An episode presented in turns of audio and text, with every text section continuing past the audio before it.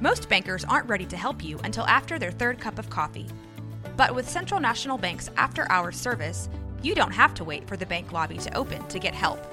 You can contact us from 6 to 8:30 in the morning or from 5 to 10 in the evening, and we'll connect you to a real, live, local person who can answer questions and fix problems 7 days a week.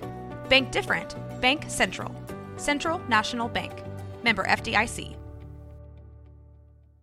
Hola, mi nombre es Jessica Torres. Hola, yo soy Jackie Espinosa. Y esto es Zona del Crimen.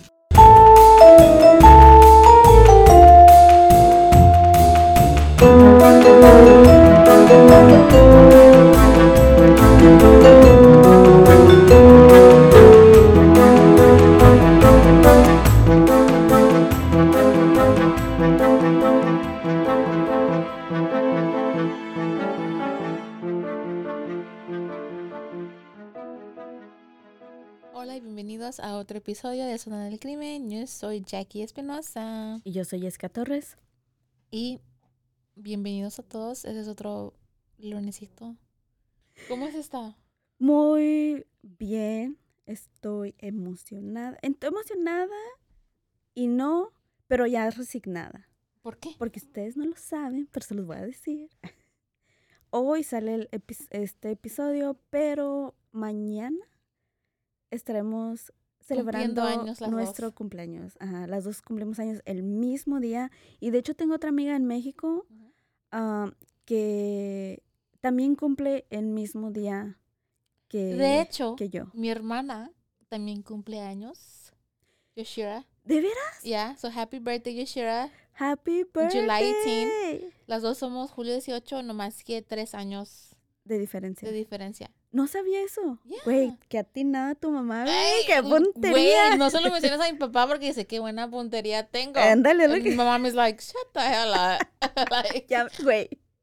Ya me los imagino tu mamá acá, o sea, ay, acá poniendo los ojos así para atrás de que cállate el cállate hocico.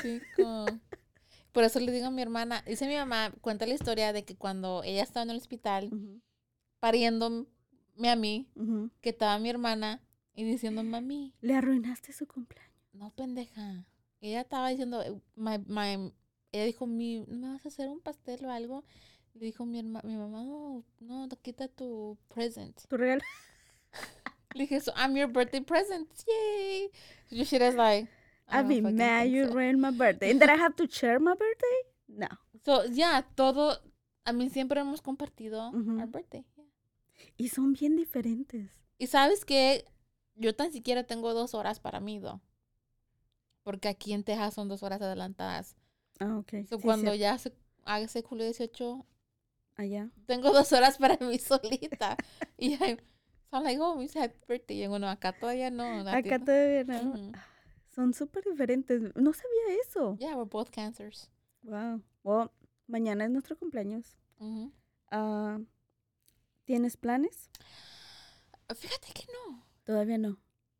Fíjate que en los últimos años No has celebrado. no, y no es porque le tenga miedo a que, ay, me estoy poniendo Ajá. más vieja. No, voy a cumplir 33 años. Nunca me ha complejado de, de mi edad, como alguien que yo conozco. Ya te lo sigo. Ya. como tú comprenderás. como, como, güey, alguien de aquí y nada más somos tú y yo. Alguien de aquí tiene miedo de cumplir años. Ay, sí, like, I think que tienen que ser más de tres personas. Sí, güey, por te digo, güey, te imaginas jugar, así me sentí ahorita, güey. Alguien de aquí, ya, no, I'm never- no, la última, como que no me emociona. Ya después de los 30, como que ya los cumpleaños, eh, un- es como un día normal. Eh, o sea, en mi opinión. A mí me gusta celebrar mi cumpleaños, pero... Oh, ah, sí, cuando sí, los, en los 20, cuando tenía los Ajá. 20 años, obviamente era todo el fin de semana. Pero muy, muy... ah, ¿cómo, ¿Cómo lo digo? ¿Privado? No sé, o sea, Ajá, como... con la gente que, que matters. Porque no me gusta que la atención esté como en mí. Ujú. Y odio, odio. Lo peor que me pueden hacer es de que, ya ves, cuando vas a restaurantes. Surprise. Ajá. Sí, no muestran las sorpresas. Una. Dos, que vamos hacia los restaurantes Y y, te que cantan los meseros. me cantan. Y es que, oye, es que, ¿qué haces? Te quedas ahí como por tres minutos. It's awkward. Es y todos te quedan viendo, güey. Es una- like, mm. Sí, güey, es uno de los momentos más incómodos que, que te puede pasar, en mi Mi opinión. sobrinito cuando le damos, decimos happy birthday, no me tapa la cara, like, Ah, like, ay, qué vergüenza, tío. hay otros que sí los dif- lo disfrutan y válido, Oh, o sea, súper bien. yeah. Y es, no es malo, es bueno, te lo mereces. A mí sí me gusta, Estás pero celebrando depende. que la hiciste otro año, la hiciste, aquí, se- aquí sigues. ¿verdad? Pero am, sí, yo tengo ah, planes, algo muy, muy ah, sencillo para celebrar y después de eso tengo, que ya lo he mencionado antes, pero es cuando, porque voy Oh, a celebrar cumpleaños. mi cumpleaños con otra amiga también, no cumplen el, el mismo día, pero cumple, es de julio también y vamos a, a, A unirse. a unirse, a unirnos para celebrar nuestros cumpleaños, no nada más por eso, ¿verdad? Nos vamos a juntar en general, pero de una vez festejar, saludos Nefa, para festejar este juntas, juntas. este el, el cumpleaños, pero y estoy, estoy estoy emocionada, estoy emocionada. Otro otro niño, otro otro niño, Dios mío, no, ah, no te creas. Otro Otro año, año. ah, más de vida, gracias a Dios. Pero ah, de, de ahí, o sea, estoy muy bien, todo tranquilo. ¿Tú cómo te encuentras? Oh, no, sí, todo bien, todo bien. I mean, tranquilo, nada, nada- tranquilo, nada emocionante en la vida de pastelito, mamá. por lo menos. Tan siquiera un pastelito, a lo mejor mi marido me agarra un regalito por ahí. oh. Pero estamos emocionadas porque mañana será nuestro cumpleaños. Y pues lo festejaremos individualmente. Pero de Ya ahí. me dijeron que no estoy invitada. Ok. ok. Agarré tu indirecta. Vale. Pero yo dije, yo no voy a hacer nada, Elaya. Así que no, pues yo sí voy a hacer, pero individualmente. ah, bueno. Ya me dije, Se oyó bien, mamón, güey. No fue la intención, pero así ¿Sabes salió. Jessica? Dale, síguele al caso, por favor. Es que salió súper natural y no me di cuenta. Que sí se oyó bien, mamón. Lo que tú dijiste o lo que... No, lo que yo dije Ah, de que Te estoy diciendo ya, es que no estoy no fue la intención, Jackie. No fue la intención. Sorry, Jackie. okay? Sorry. ¿Qué me traes el día de hoy? Ok. uf, Bueno, regresando al caso. Ya la un de hoy. Ok. Hoy hablaremos de un caso de Corea del Sur. Mm, ¿Ese es el bueno o el malo? Es el bueno. Ah, siempre se me confunde. Corea del ¿Cuál es Norte. el del Kim, el Kim Jong-un? Corea del Norte. Ah, ok. Ajá. Esta, pues sabemos que es una nación la cual es admirada por muchos países alrededor del mundo. Una cultura que despierta mucha intriga por conocer más de su, de su forma de vida, de sus creencias, costumbres, leyes y normas. O sea, existe una fascinación por esta cultura. Al menos yo como, o no sé, como latina, como mexicana, miro las diferencias y son realmente enormes en una cultura con la otra.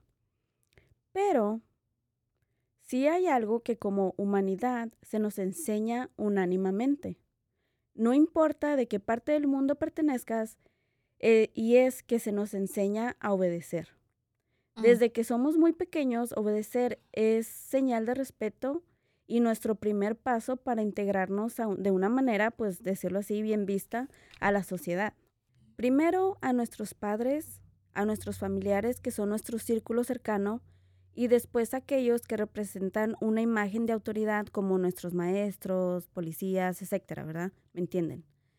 Y precisamente la obediencia es algo en Corea que se aplica firmemente, es algo que se les enseña desde su primer añito de vida y esto ha reflejado una consecuencia favorable en, en la sociedad de este país, ya que mundialmente hablando, en la gráfica de, lin- de delincuencia en Corea el porcentaje es muy bajo. Mm. gracias a que la mayoría de sus habitantes pues son obedientes a sus leyes y normas. Y los coreanos pues se sienten orgullosos de esto y con mucha razón. Sin embargo, esta enseñanza que los llena de mucho orgullo también marcó su país con la que se considera una de las tragedias más grandes en Corea del Sur en muchos años, más específico desde 1970. 44 años pasaron eh, aparte entre estas dos tragedias marítimas. Pero de la cual les voy a contar hoy es del naufragio del ferry o barco Siwo. ¿Alguna vez lo habías escuchado tú? No. Ok. I don't think so, no creo. Esta es una historia, se les hago la advertencia, que te lo juro ya que tuve, me costó mucho terminarla, porque es una de las historias más tristes que he leído y que o sea, que me ha tocado como hacer. Mm. Entonces, ahorita se los voy a contar si ustedes no lo nunca habían escuchado de esto para que lo conozco, lo conozcan.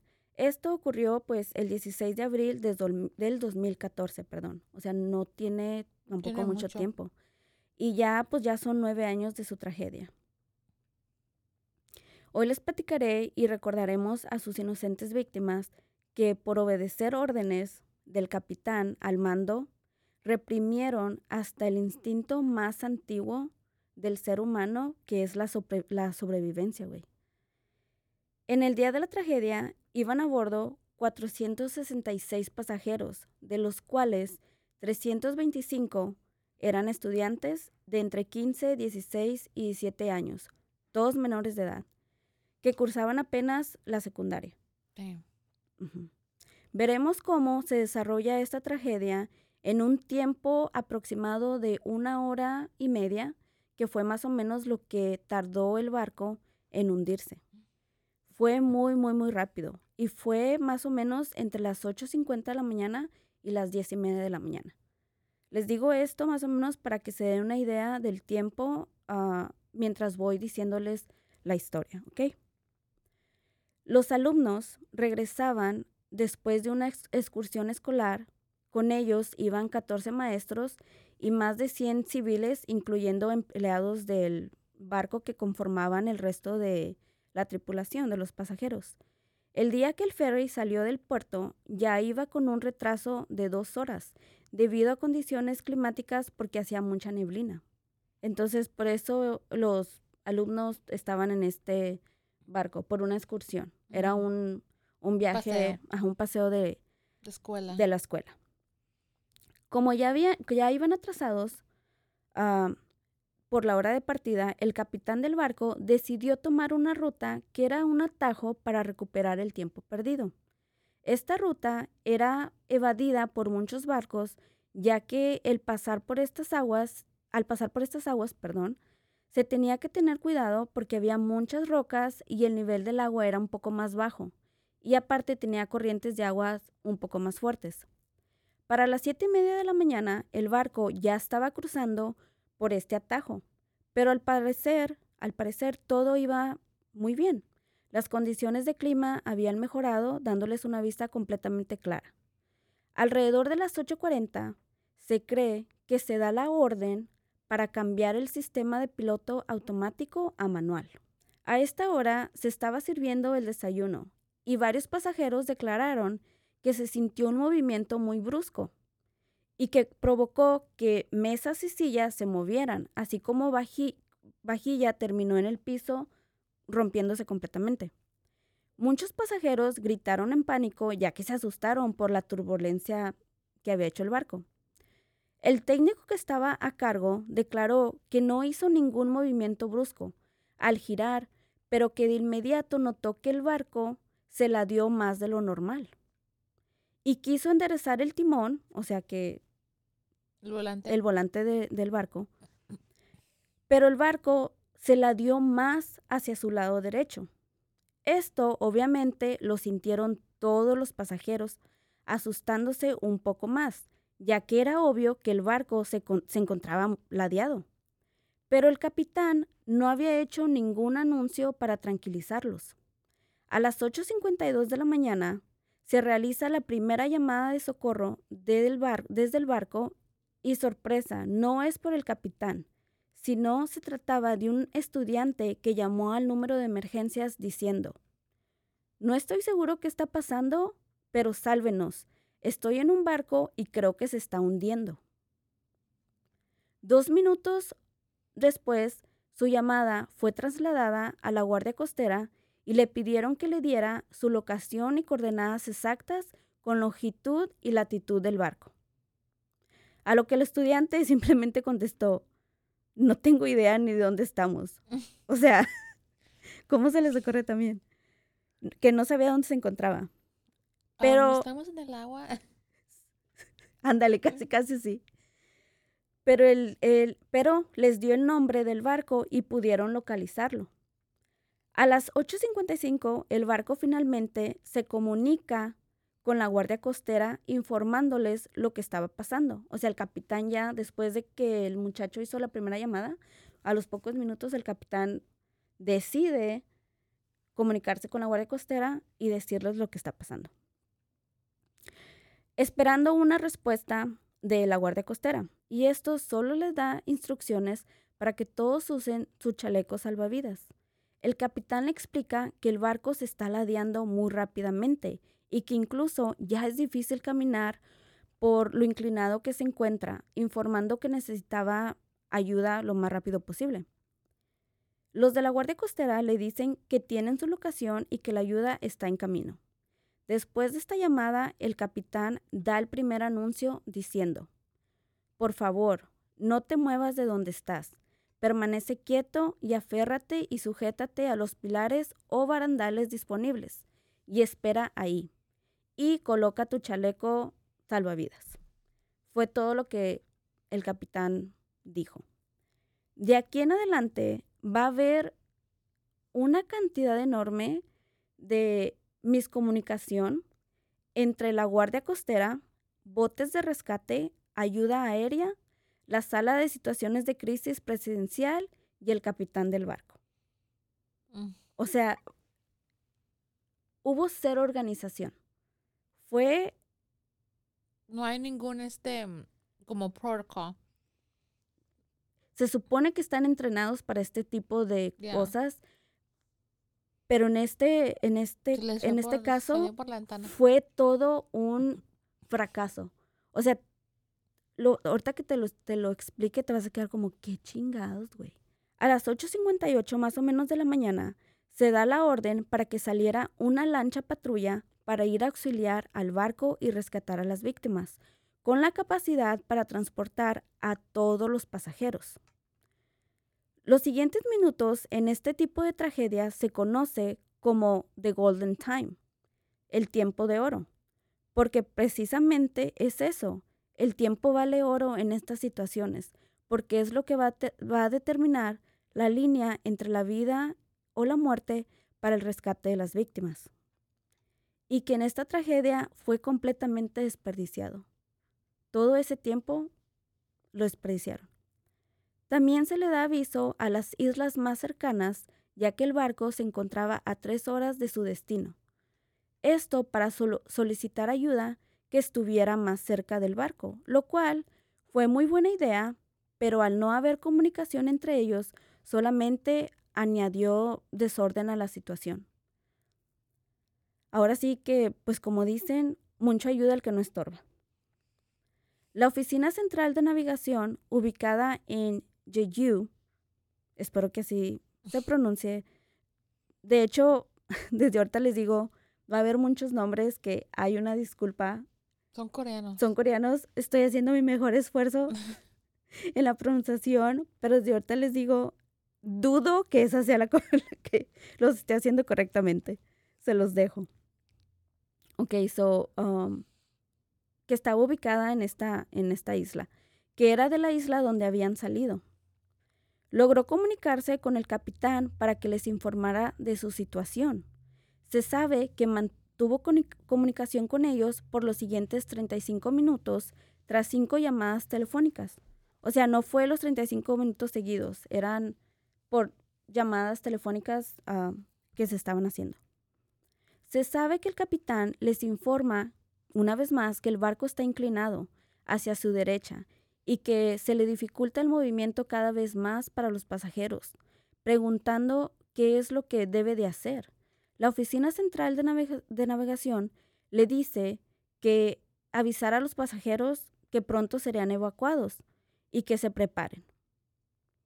El capitán da el anuncio recalcando que no se muevan de donde estén, que mantengan la calma y esperen en sus camerinos o cuartos donde estuvieran. Y se sabe que esto lo anunció por lo menos unas 12 veces. Mientras tanto, los estudiantes empezaron a grabar videos aún sin percatarse de la gravedad de su situación. Bromeaban entre ellos para mantener la calma. En algunos videos se mira que bromeaban diciendo, imagínense si esto es como el Titanic, mientras uno de ellos tarareaba la melodía de la, de la famosa película.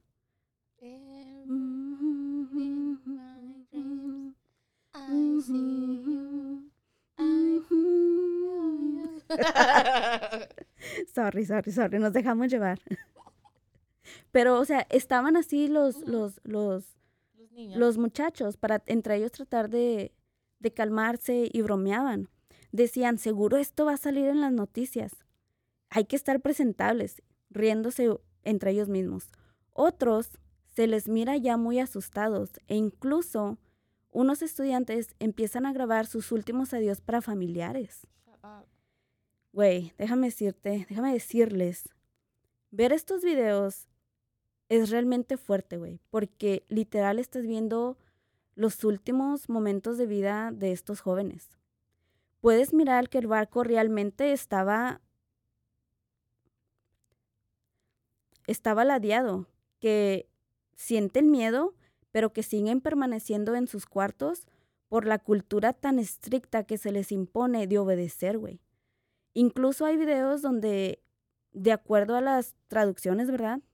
Ellos mismos están cuestionando si seguir ahí o desobedecer y tratar de salir a cubierta, pero no lo hacen. O sea, entre ellos de que no, pero es que nos dijeron que nos quedamos aquí. Acuérdense que tenemos que obedecer. Se lo están diciendo el uno con el otro. Alrededor de las 9.10 de la mañana, la Guardia Costera empieza a instalar en el muelle de Jindo otra palabra. Hasta dice Jane Doe. Jane Doe, que era donde se esperaba que llegarían las víctimas a esa isla. instalaron un cuartel general de operaciones de rescate para tener médicos listos para que las personas fueran atendidas en caso de ser necesario. A las 9.15 de la mañana se les informó a la sala de crisis presidencial de lo que estaba pasando. O sea, para que le dieran el recado a la presidenta de que estaba en ese momento, para que se le informara de la situación. Sin embargo, no llega a oídos de ella. En ese momento solo fue pasado como si fuera un, un recado más de ahí. O sea, como si fuera ahí para el rato, ahí cuando se pueda. Y no con el carácter de emergencia que debió haber sido, ya que había decisiones que dependían del gobierno y se necesitaban autorizaciones para mandar más ayuda. Mientras tanto, la oficina de navegación seguía en comunicación con el capitán del barco. En una de las llamadas, el capitán preguntó, ¿cuánto tiempo para que llegara el rescate? A lo que ellos respondieron que una lancha debería llegar en los siguientes 10 minutos y un helicóptero en los siguientes dos minutos. El, que, el capitán le informó que Solo un helicóptero no iba a ser suficiente para tantos pasajeros. Ahora, yo creo, güey, en mi opinión, yo creo que para este entonces el capitán y los oficiales técnicos que estaban en cargo tuvieron que darse cuenta, güey, o sospecharon por lo menos que el rescate no pintaba para bien y que por lo menos sabía, yo creo que él sabía que muchos no iban a sobrevivir cuando le dicen que solamente es un helicóptero. Alrededor de las 9.20 de la mañana, el servicio de tráfico de embarcaciones logra hacer contacto con el capitán. Este es otro barco también. O sea, ya hizo contacto con la Guardia Nacional, hizo contacto con las oficinas del gobierno, hizo contacto con otra costera que estaba ahí y esta era otra. O sea, muchos estaban tratando de comunicar con el barco. Ellos le, le dicen al capitán, este es el servicio de tráfico de embarcaciones de Jindo. ¿Cuál es la situación contigo ahí? El capitán del barco responde, todos, todos estamos de pie ahora. No sé si debería ordenarles a todos que salten al agua o no. Les dije a los tripulantes que usaran sus chalecos salvavidas y que estuvieran en espera.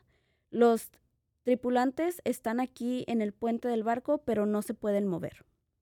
Se pierde la comunicación por un momento. Se escucha uh, la. ¿Cómo se dice? Static. Uh, y vuelven a recuperar uh, la llamada. El capitán dice: Esto es Sewu. ¿Me copias? ¿Me copias? Después el, el, la otra persona de la isla contestó y dice, dice de nuevo, este es el servicio de tráfico de embarcaciones de Jundo. La llamada de escape debe realizarse según el criterio del capitán. Toma una decisión ahora. Y esto le dijeron a él porque ellos no tenían suficiente información de la situación por lo que él tenía que decidir y la decisión solo recaería en él. Al mismo tiempo, la oficina presidencial también se comunicaba con el barco que habían mandado para el rescate pero solo para saber si ya estaba ahí un barco con una cámara para poder saber lo que estaba pasando. A las 9.26 de la mañana se dieron a conocer la primera, las primeras imágenes del barco gracias al helicóptero que llega al lugar. Alrededor de las 9.35 llega al lugar la lancha patrulla de rescate, la que habían mandado, de número 123. A bordo tenían 14 guardias Ah, ninguno de ellos eran rescatistas profesionales y tenían muy poca experiencia. El barco rescate empieza a dar vueltas alrededor del barco por casi 10 minutos sin hacer absolutamente nada. Tratan de, comunicarse con la guardia costera porque notaron algo extraño y esto fue lo que dijeron cuando ellos se comunicaron. Dijeron, escuchen con atención, este es el general de seguridad ¿Has llegado al barco? Lo que la patrulla del, barco rescate contesta, sí, lo tenemos. La Guardia, la Guardia Nacional les pregunta, ¿ves pasajeros? El bote rescate contesta, no veo a nadie en este momento. La Guardia Costera le pregunta, ¿qué? ¿Cómo? ¿No hay nadie en cubierta? ¿Hay alguien que se haya tirado al agua? El bote de rescate contesta, no, no hay nadie en el agua. Ellos dicen, ¿seguros? ¿No hay nadie en el mar? Y el bote de rescate una vez más les contesta que no, que no hay nadie. Lo cual se les hizo muy raro porque ellos habían dado, les, le habían dicho al capitán que diera la orden de que se aventaran.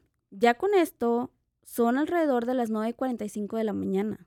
El barco patrulla de rescate decide enviar un pequeño bote inflable, un inflable perdón, de rescate con capacidad para solo siete personas. ¿De las 400 que hay? No mames. Con unos altavoces gritando a los pasajeros que se tiraran al agua porque el barco se iba a hundir. Era demasiada la conmoción y pánico de las personas que aún permanecían adentro que hacía imposible que escucharan las instrucciones de los, rescatistas. Empezaron a rescatar a pocas personas que habían roto algunas ventanas y lograron salir por la cabina.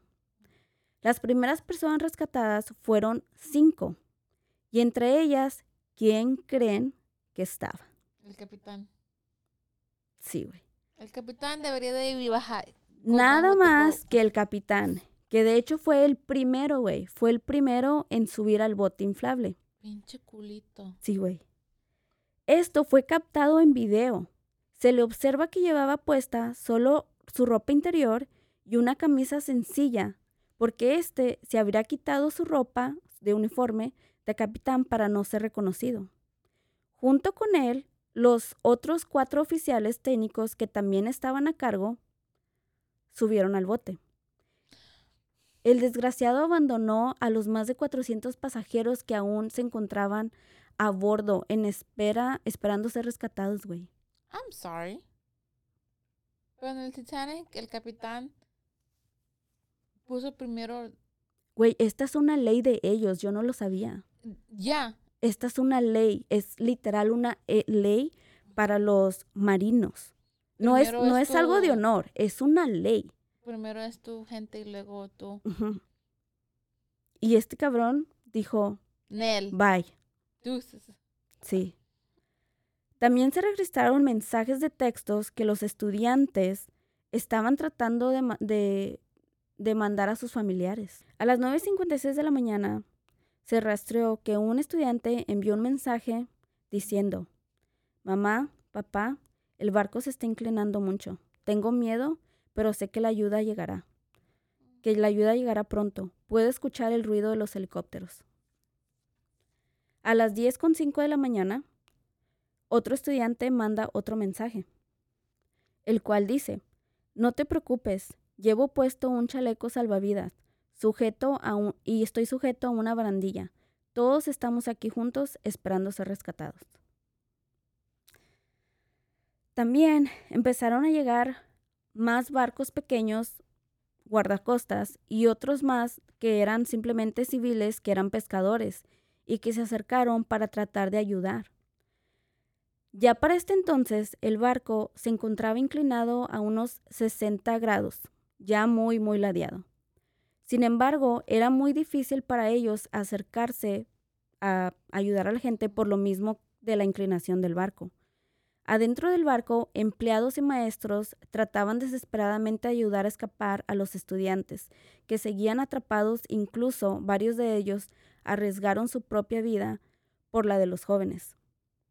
El último mensaje registrado fue alrededor de las 10.17 de la mañana, mandado por uno de los jóvenes y solo decía, mamá, pa, te amo y te extraño.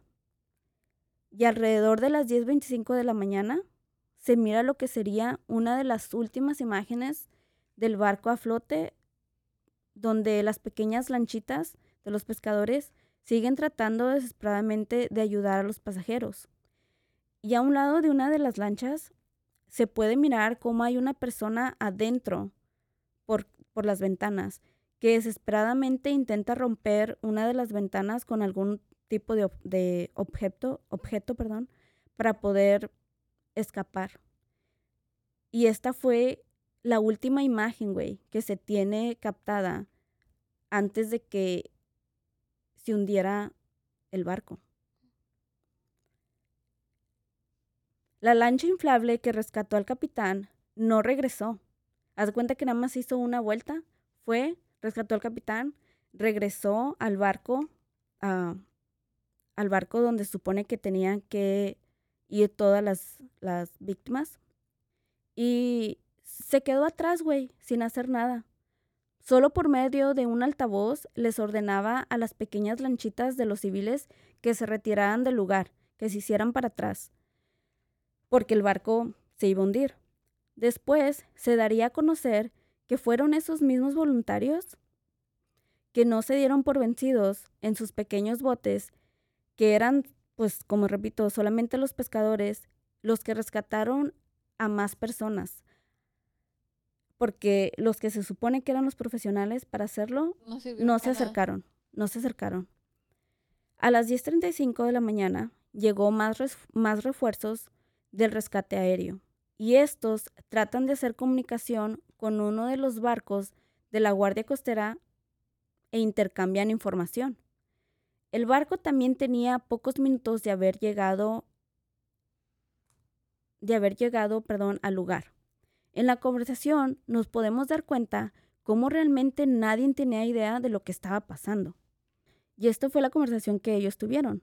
El helicóptero dice, en forma de pregunta, ¿no puede nuestro agente de servicio de rescate aterrizar en el barco? El bote le dice, solo queda la punta del, del, del arco por encima del agua y no creo que sea posible. A lo que los helicópteros se sorprenden y dicen, deberíamos haber aterrizado en el barco antes y haber hecho una buena, una buena cena. Es una vergüenza. Deberíamos haber mostrado a nuestros agentes cómo evacuar a los pasajeros más rápidamente. Dice, bueno, pero entonces la mayoría de los pasajeros están afuera. A lo que el barco responde, sí, ellos lo están. El helicóptero dice, ok, entonces no quedan pasajeros en el, en el ferry, en el barco. El otro barco le dice, sí, la gente escapó cuando el barco comenzó a inclinarse, no, no registramos las... no registramos si había más gente en, las, en los cuartos, pero parece que la mayoría está afuera. El helicóptero dice, ok, entonces podemos suponer casi no hay ya nadie en el, en el barco, ¿verdad? Y el, y el otro bote le dice, sí, sí, no te preocupes, todos salieron, todo bien. O sea, te das cuenta de que era, se estaban comunicando todos unos con otros, pero todo era información maldada y no sabía ni siquiera de lo que estaba pasando. Y al menos yo, es aquí donde yo me di cuenta que esto iba a tener un final completamente desgarrador y mucho más grave de lo que siquiera nos podemos imaginar. And now, a word from our sponsors.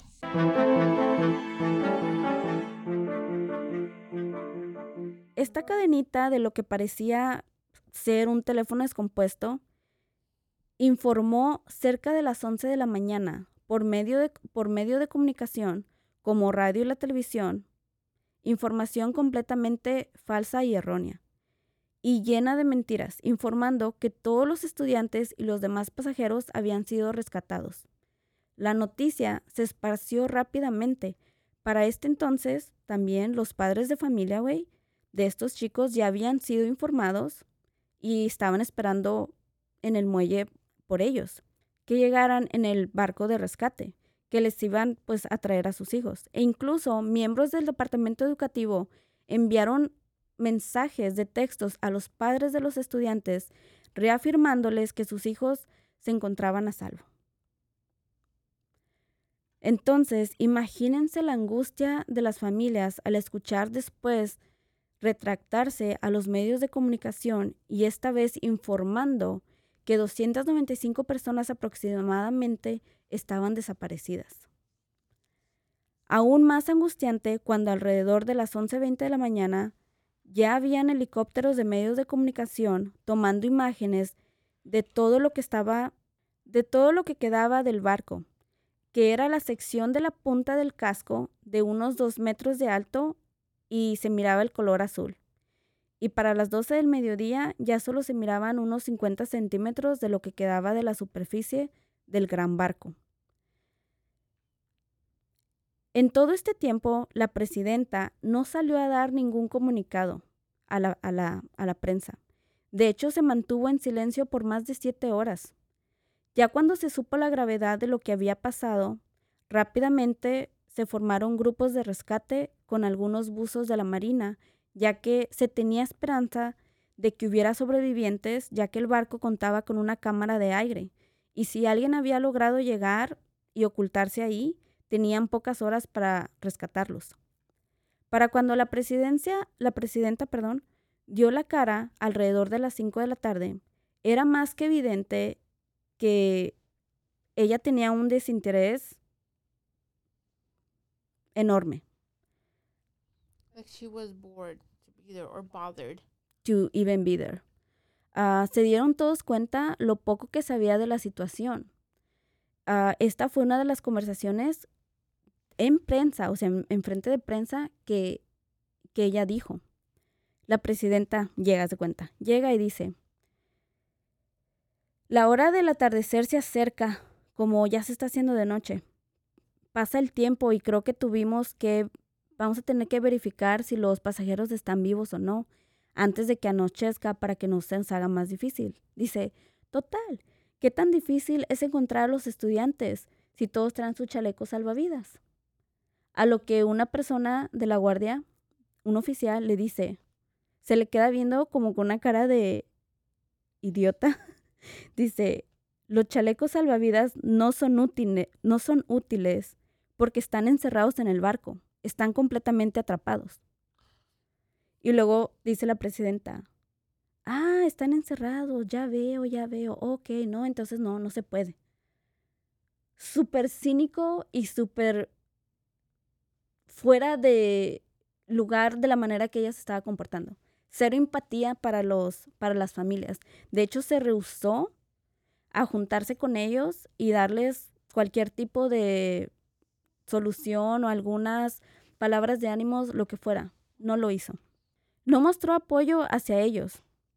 Así poco a poco los buzos empezaron a recuperar cuerpos de los estudiantes que, eh, que regresaron a sus familiares envueltos en bolsas plásticas completamente cubiertos para tratar de respetar a la familia y que sus cuerpos no fueran expuestos al público.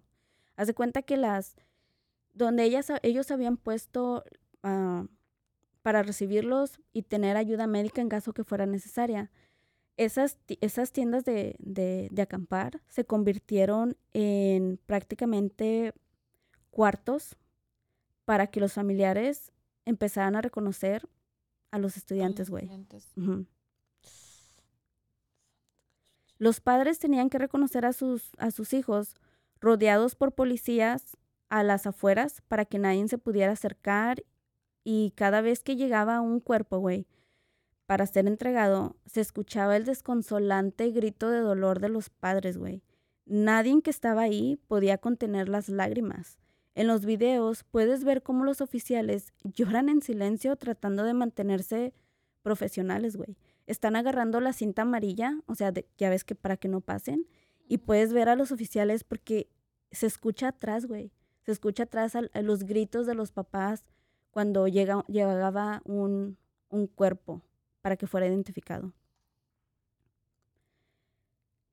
La falta de ayuda del gobierno fue altamente criticada y no solo a las familias, sino al país entero se indignó con esto, ya que después de unos días retiraron la ayuda de los buzos. Después de unos días el gobierno dijo, ¿saben qué? Ya no se puede hacer nada, no vamos a seguir buscando uh, cuerpos. Y suspendieron la búsqueda. Un grupo de personas de grupos de buzos uh, voluntarios siguieron con la búsqueda. O sea, civiles comunes y corrientes que no tenían entrenamiento, se unieron las familias y decidieron ellos ayudarles a seguir recuperando los cuerpos. Buscaron por tres meses y siguieron sacando ah, cuerpos hasta que el gobierno no se los permitió más. Sin embargo, familiares y voluntarios salían en lanchas para seguir buscando no solo cuerpos, sino también pertenencias de sus seres queridos. La búsqueda oficial duró ocho meses. Se tenían muchas preguntas y no había respuestas. La sociedad exigía justicia y demandaba saber qué había causado la tragedia y quería a los responsables. Los primeros en caer fue el capitán y los oficiales técnicos, quienes fueron a juicio a los pocos días de la tragedia, con la condena más alta que fue de solo 36 años, que fue para el capitán. A los otros se les dieron condenas más pequeñas porque se les justificó diciendo que pues ellos solamente estaban siguiendo órdenes, una vez más obedeciendo. Después se giró una orden de aprehensión contra el dueño de la compañía del barco, ya que se comprobó que había sobornado para conseguir el permiso para que el barco siguiera funcionando, ya que no pasó la inspección de seguridad.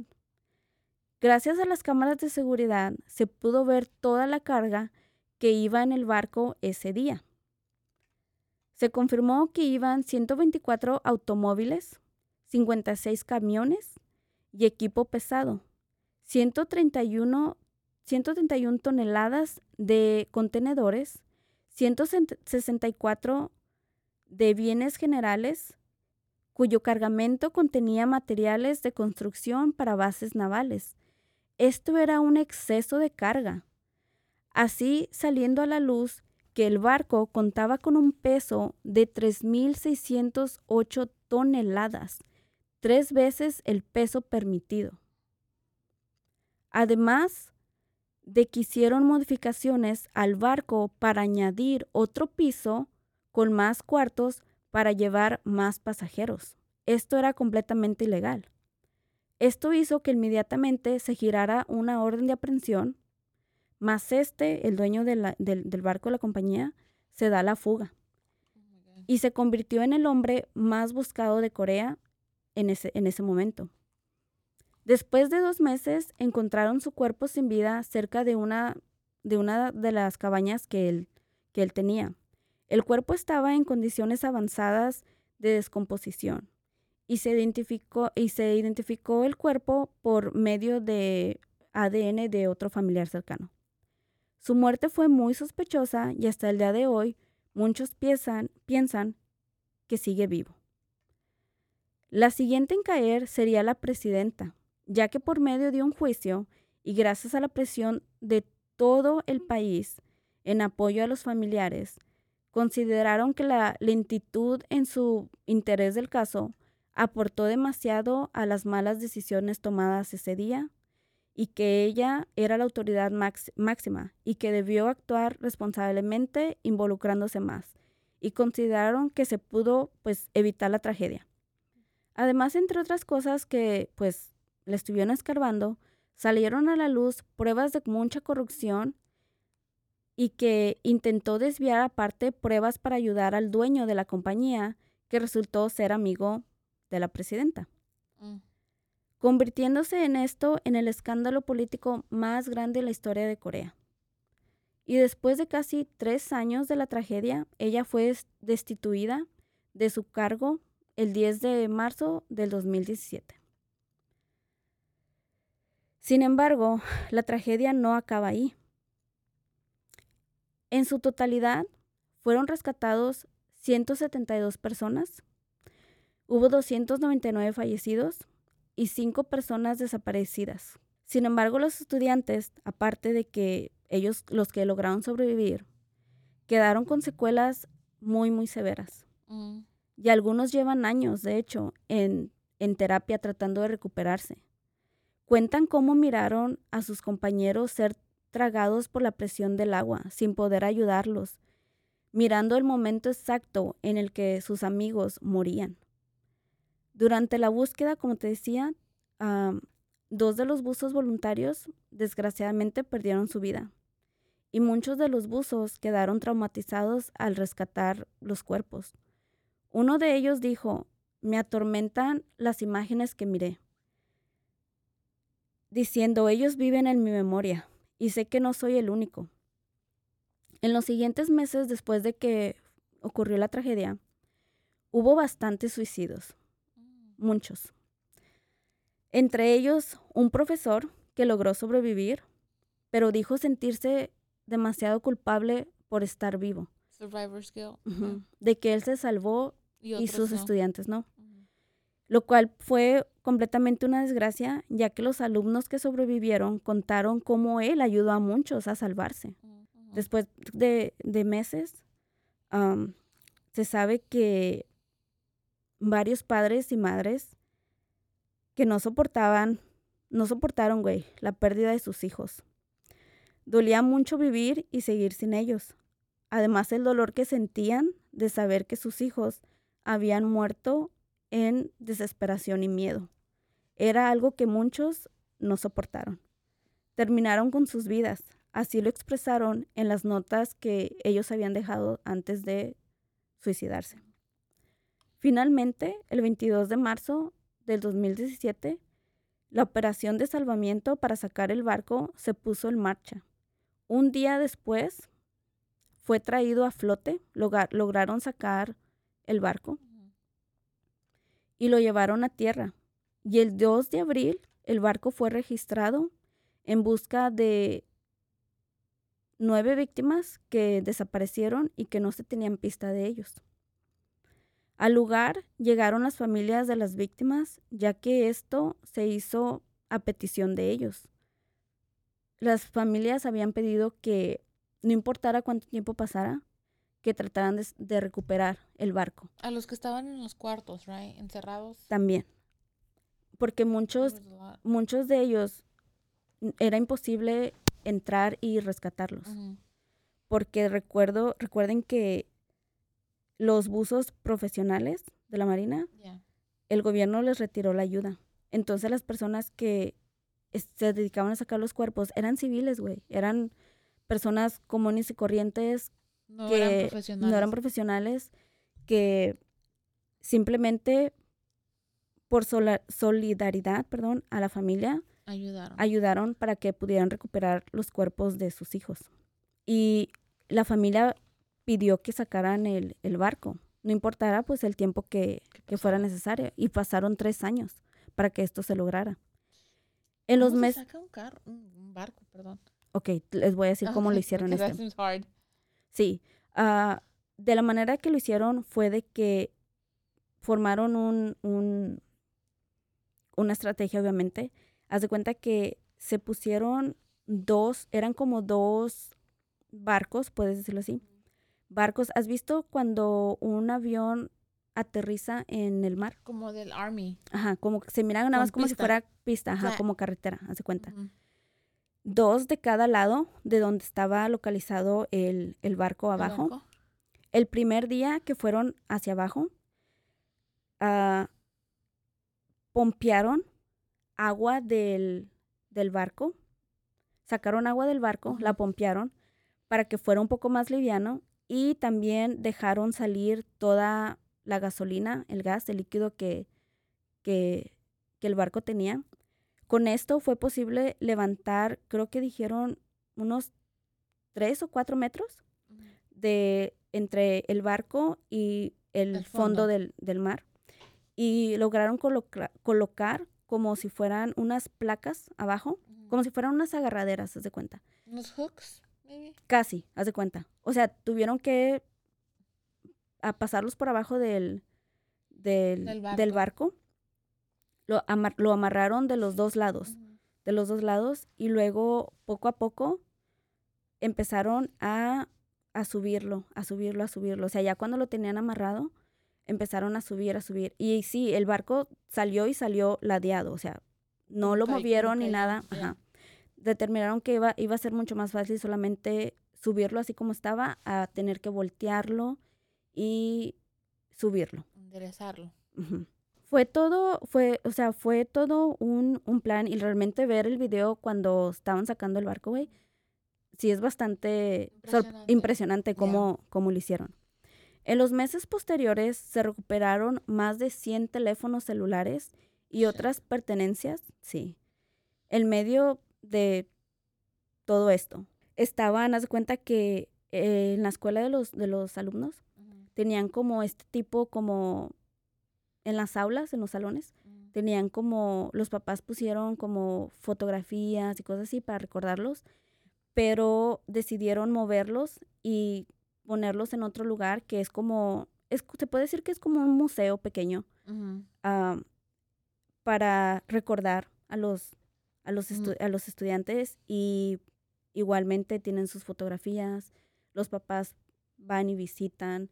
De hecho, ese año que ellos iban a el año que ellos iban a graduar, no se llevó a cabo la graduación porque faltaban, creo que cinco estudiantes, cinco cuerpos de estudiantes de ser recuperados y no querían hacerlos hasta que se pudieran recuperar. Desgraciadamente no se pudo y fue cuando ya después decidieron hacer la graduación y fue súper, súper difícil porque obviamente eran demasiados alumnos los que no habían logrado sobrevivir para pues para graduarse.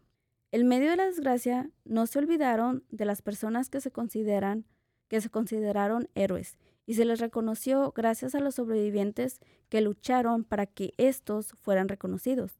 Entre ellos, una pareja que estaba comprometida, perdón por la pronunciación, llamados Jong Hyun Seon y su pareja Kim Won quienes, según informes, estaban prontos a casarse este año. Otra heroína fue una joven de 22 años llamada Park, Park Ji-young, de 22 años, que se consideraba la más joven de la tripulación. Los tres eran empleados de la tripulación y fueron nombrados como héroes por el gobierno y eran elegibles para ser sepultados en un cementerio nacional de héroes. Esto es un gran, gran honor en Corea.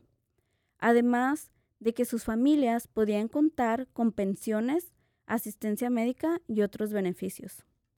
También se les reconoció al maestro Kuchen Song, quien ayudó a salir a muchos de sus estudiantes dando su chaleco salvavidas incluso a uno de ellos. Una maestra de nombre Yonina haciendo, y haciendo lo mismo, ah, tratando de sacar a los estudiantes. Había otro estudiante llamado Yonsha Won que salvó a varios de sus compañeros y una alumna también se le reconoció porque ella se regresó por una de sus compañeras cuando escuchó que ella pedía auxilio. La pudo rescatar, pero ella quedó atrapada desgraciadamente y ya no pudo salir. Todos fueron sepultados como héroes en este cementerio. Y para recordar a las víctimas, los familiares decidieron llevar un listón amarillo, inspirándose en las tradiciones, en una tradición de Estados Unidos, donde las familias de los soldados ponían un listón amarillo con la esperanza de que volvieran a casa a salvo. Y aunque ellos sabían que sus hijos no volverían a casa, saben, saben que algún día volverán a estar juntos. Esta es una herida que le duele a todo un país, un país que se unió en, en, empatía con las familias de las víctimas y fueron una sola voz para buscar justicia. Esta es una herida que sigue muy, muy presente en los coreanos y que cada año, en el aniversario de esta tragedia, cientos de personas siguen acompañando a las familias a ir a ese lugar y que a raíz de esto están luchando por cambiar el sistema en educación y saben que es difícil modificar algo que ha estado por cientos de años, pero que con perseverancia como país no piensan fallarle una vez más a las siguientes generaciones. Porque ante una desgracia tan grande, no se puede ser indiferente, y los cambios son necesarios para avanzar, y que la pérdida de estos jóvenes no quede en vano. Ha sido una lección grande, muy, muy grande para nuestro país. Llevamos una herida que no se puede sanar, nunca cerrará, declaró una maestra como dedicatoria a sus exalumnos en el momento de la graduación hasta la fecha, hasta el día de hoy. De hecho, hace tres años, en 2007, se informó de otro padre de familia que cometió, se quitó la vida, porque dijo que no. O sea, él trató, él cayó en una, en una depresión muy severa desde el momento de la tragedia y nunca más se pudo recuperar. Y así fue como esta tragedia le costó la vida a todos estos estudiantes y demás personas por creer, por confiar y porque es su cultura de obedecer. Se encontró una dos estudiantes que eran pareja, eran novicitos y se encontraron amarrados, sus cuerpos sacaron, los sacaron juntos, amarrados el uno con el otro amarraron sus chalecos salvavidas uh, para que cuando los rescataran, los rescataran este, juntos. Es una historia súper, súper, súper triste aquí. Cuando tú miras los videos de estos niños en el barco, cuando miras que ya cuando el barco se está hundiendo, y están tratando de ya salir, o sea, desesperadamente y que no lo logran. O sea, tú sabes, tú sabes lo que va a pasar, lo que está a punto de pasar. De hecho, después de un año, regresó, eh, empezaron otra vez por el aniversario a hacer entrevistas a uno de los, a una de las, de los dueños de las lanchas que se acercaron, que era la que llamó más la atención porque era de color azul. Era de color azul. Y el, reportero le está enseñando imágenes al, al, señor, diciéndole que él es también considerado un héroe por lo que hizo, porque fue muy valiente al acercarse, esto que el otro. Y el señor, güey, o sea, él se rompe y cierra la computadora y le dice que por favor no le enseñe esas imágenes, que ha sido completamente un, un trauma vivir con esas con esas imágenes que de él es pescador, es a lo que se dedica, y que apenas después de casi un año, tenía apenas unas semanas que él había regresado al mar, al mar, porque no había podido hacerlo. Muchas personas fueron afectadas por las imágenes porque estaban ahí, porque estuvieron presentes en los últimos momentos de vida de estas personas. Güey, yo no me puedo ni imaginar presenciar algo así. Así de feo. Y de- posteriormente, todas estas personas, güey, que sacaron cuerpos. Algunos ya tenían, estuvieron recuperando cuerpos por tres meses. Sabemos que en tres meses hay descomposición, todas estas cosas. Y no, no es algo que tú estés preparado para, Para ver. para ver. Pero esta fue la historia de la tragedia de, de Corea del Sur, de los estudiantes del ferry Siwo. ¿Qué te pareció? ¿La conocías? No. No creo. Yo nunca no la me- había escuchado hasta esa No me vez. suena, pero ahorita que mm, ah, me subí al Google y busqué al capitán, se me hace reconocido él. La historia no, pero él sí. Pudo ver de que a lo mejor lo miré como en la tele mientras cambiara de canal lo que sea, pero no, I have never heard the story. Eso que no tiene mucho, No, fue en el 2009. I mean, 14, ¿no? 14, perdón. Ajá. Yeah, no tiene mucho. So I'm like, okay. Y de hecho, hasta Estados Unidos, en ese momento estaba el presidente Obama, Mm, él ofreció ayuda para facilitar de alguna manera la búsqueda. Llegó, de hecho, iba en camino un, un barco marino de, de Estados Unidos y el gobierno de Corea lo rechazó. O sea, en vez de que vin- aceptara la ayuda, ya que ellos no, los, no estaban dando esa ayuda a los familiares Yeah. rechazaron, no nada más Estados Unidos, también este, sus, sus países vecinos, Japón también yeah. fue, trató de ayudar I y no los dejaron. I think que f- sí pudieron haber sido rescatados si tu, si la cabeza de like el de mero arriba que hubiera sido la presidenta hubiera dicho hey ustedes tú esto tú haces esto tú haces esto y rápido se hubieran puesto en acción pero como no había un líder como que no sabían qué onda, cómo comunicarse, cómo planear las cosas. Pero es donde te das cuenta, y güey. se, y se hicieron bolas. Te das cuenta de que ninguno de estas personas, güey, por lo cabrón que es su cultura, o sea, a lo mejor ustedes piensan, ay, es que pendejos, o sea, ¿cómo no vas a, cómo no te vas a salir, cómo esto, como el otro, ¿me entiendes? Pero es que es una, es, es una casa de cultura, o sea, esto se los, se los enseñan a Sí, morir, Yo sí creo, pero lo enseñan a no morir. mames, güey.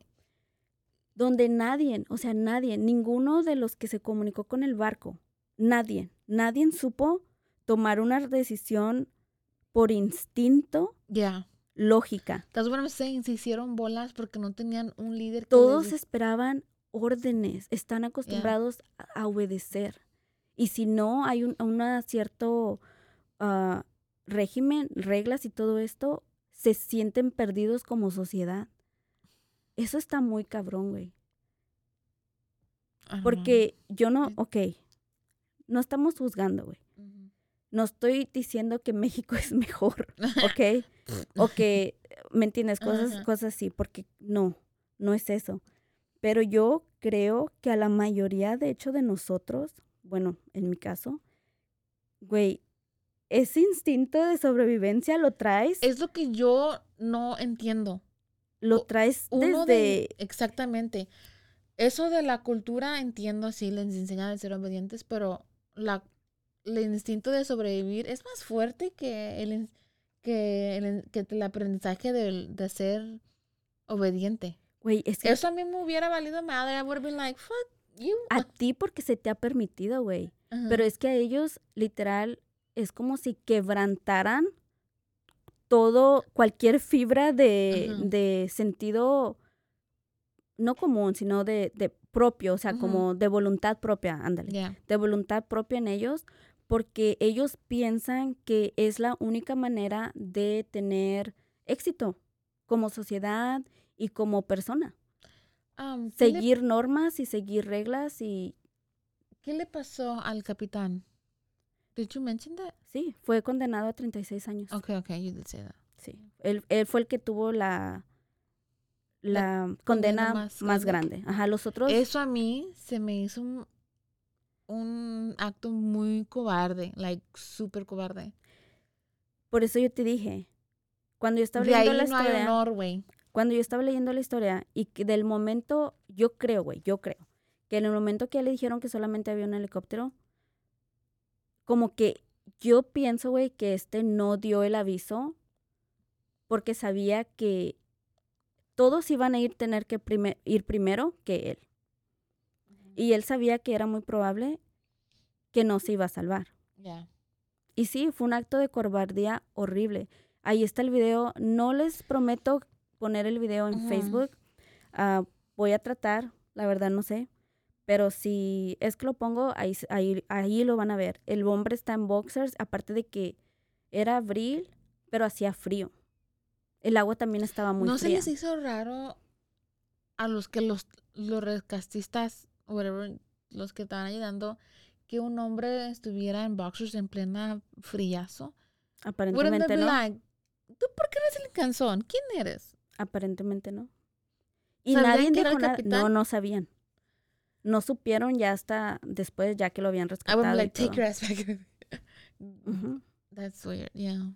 Ahora sí que los únicos que lograron sobrevivir fue los que al casi al último, o sea, por la nada y no se salvan, decidieron desobedecer y tirarse al agua. Salir como fuera y tirarse, tirarse al agua. Fueron los únicos que sobrevivieron. Bueno, y esta fue una, la historia que les traje el día de hoy. Espero que les haya gustado. Me sorprendí a mí misma, güey, de que no, de que pude continuar y no, no lloré Yeah, ni nada. hard. Porque cuando la estaba haciendo, te juro que, ay, lloré.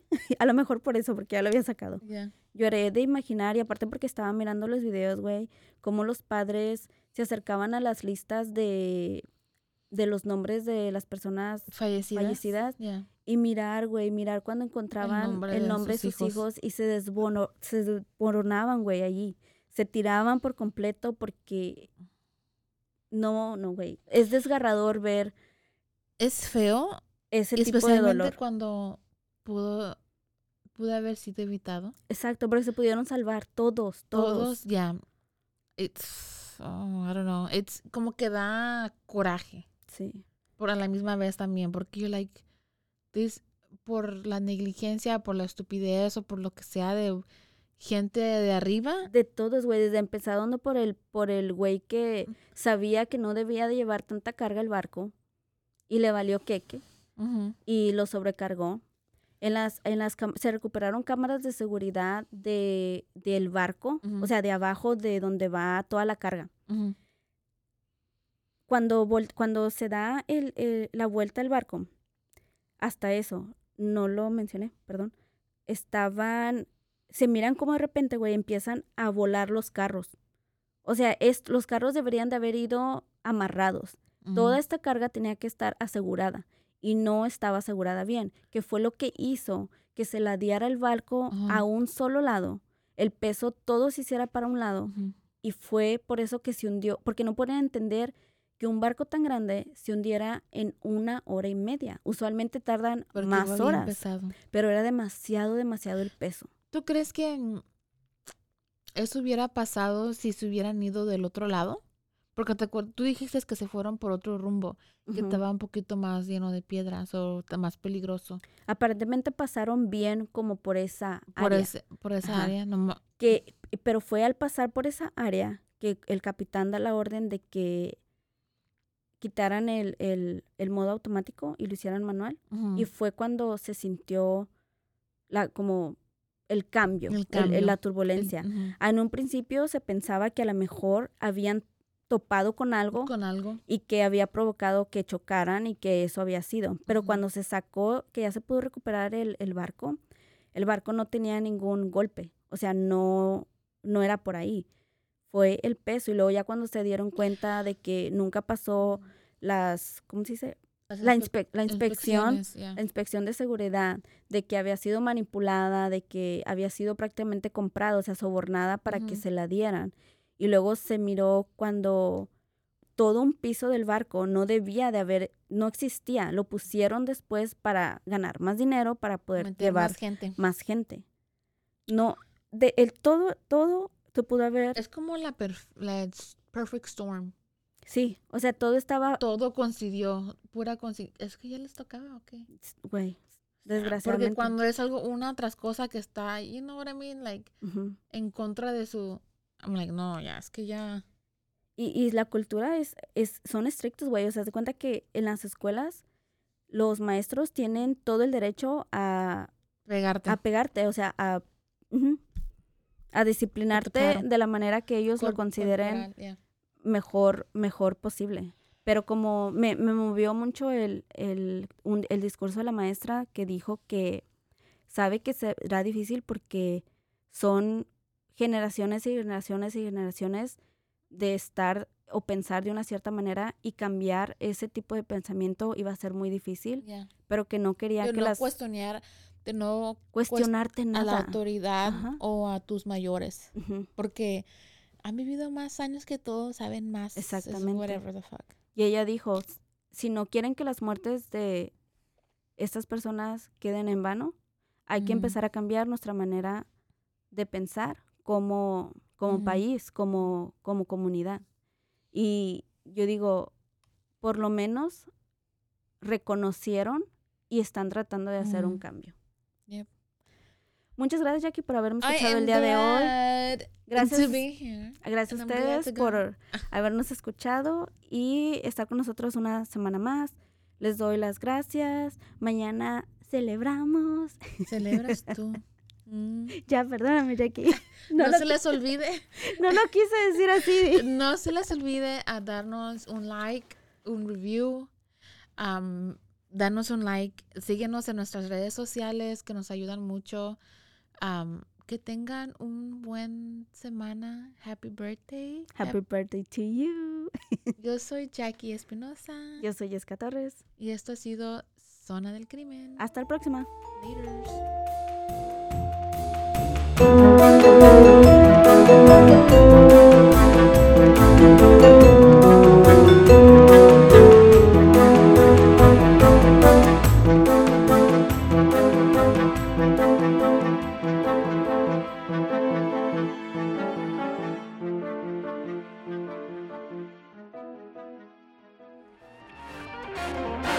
This has been a Rogue Media Network production.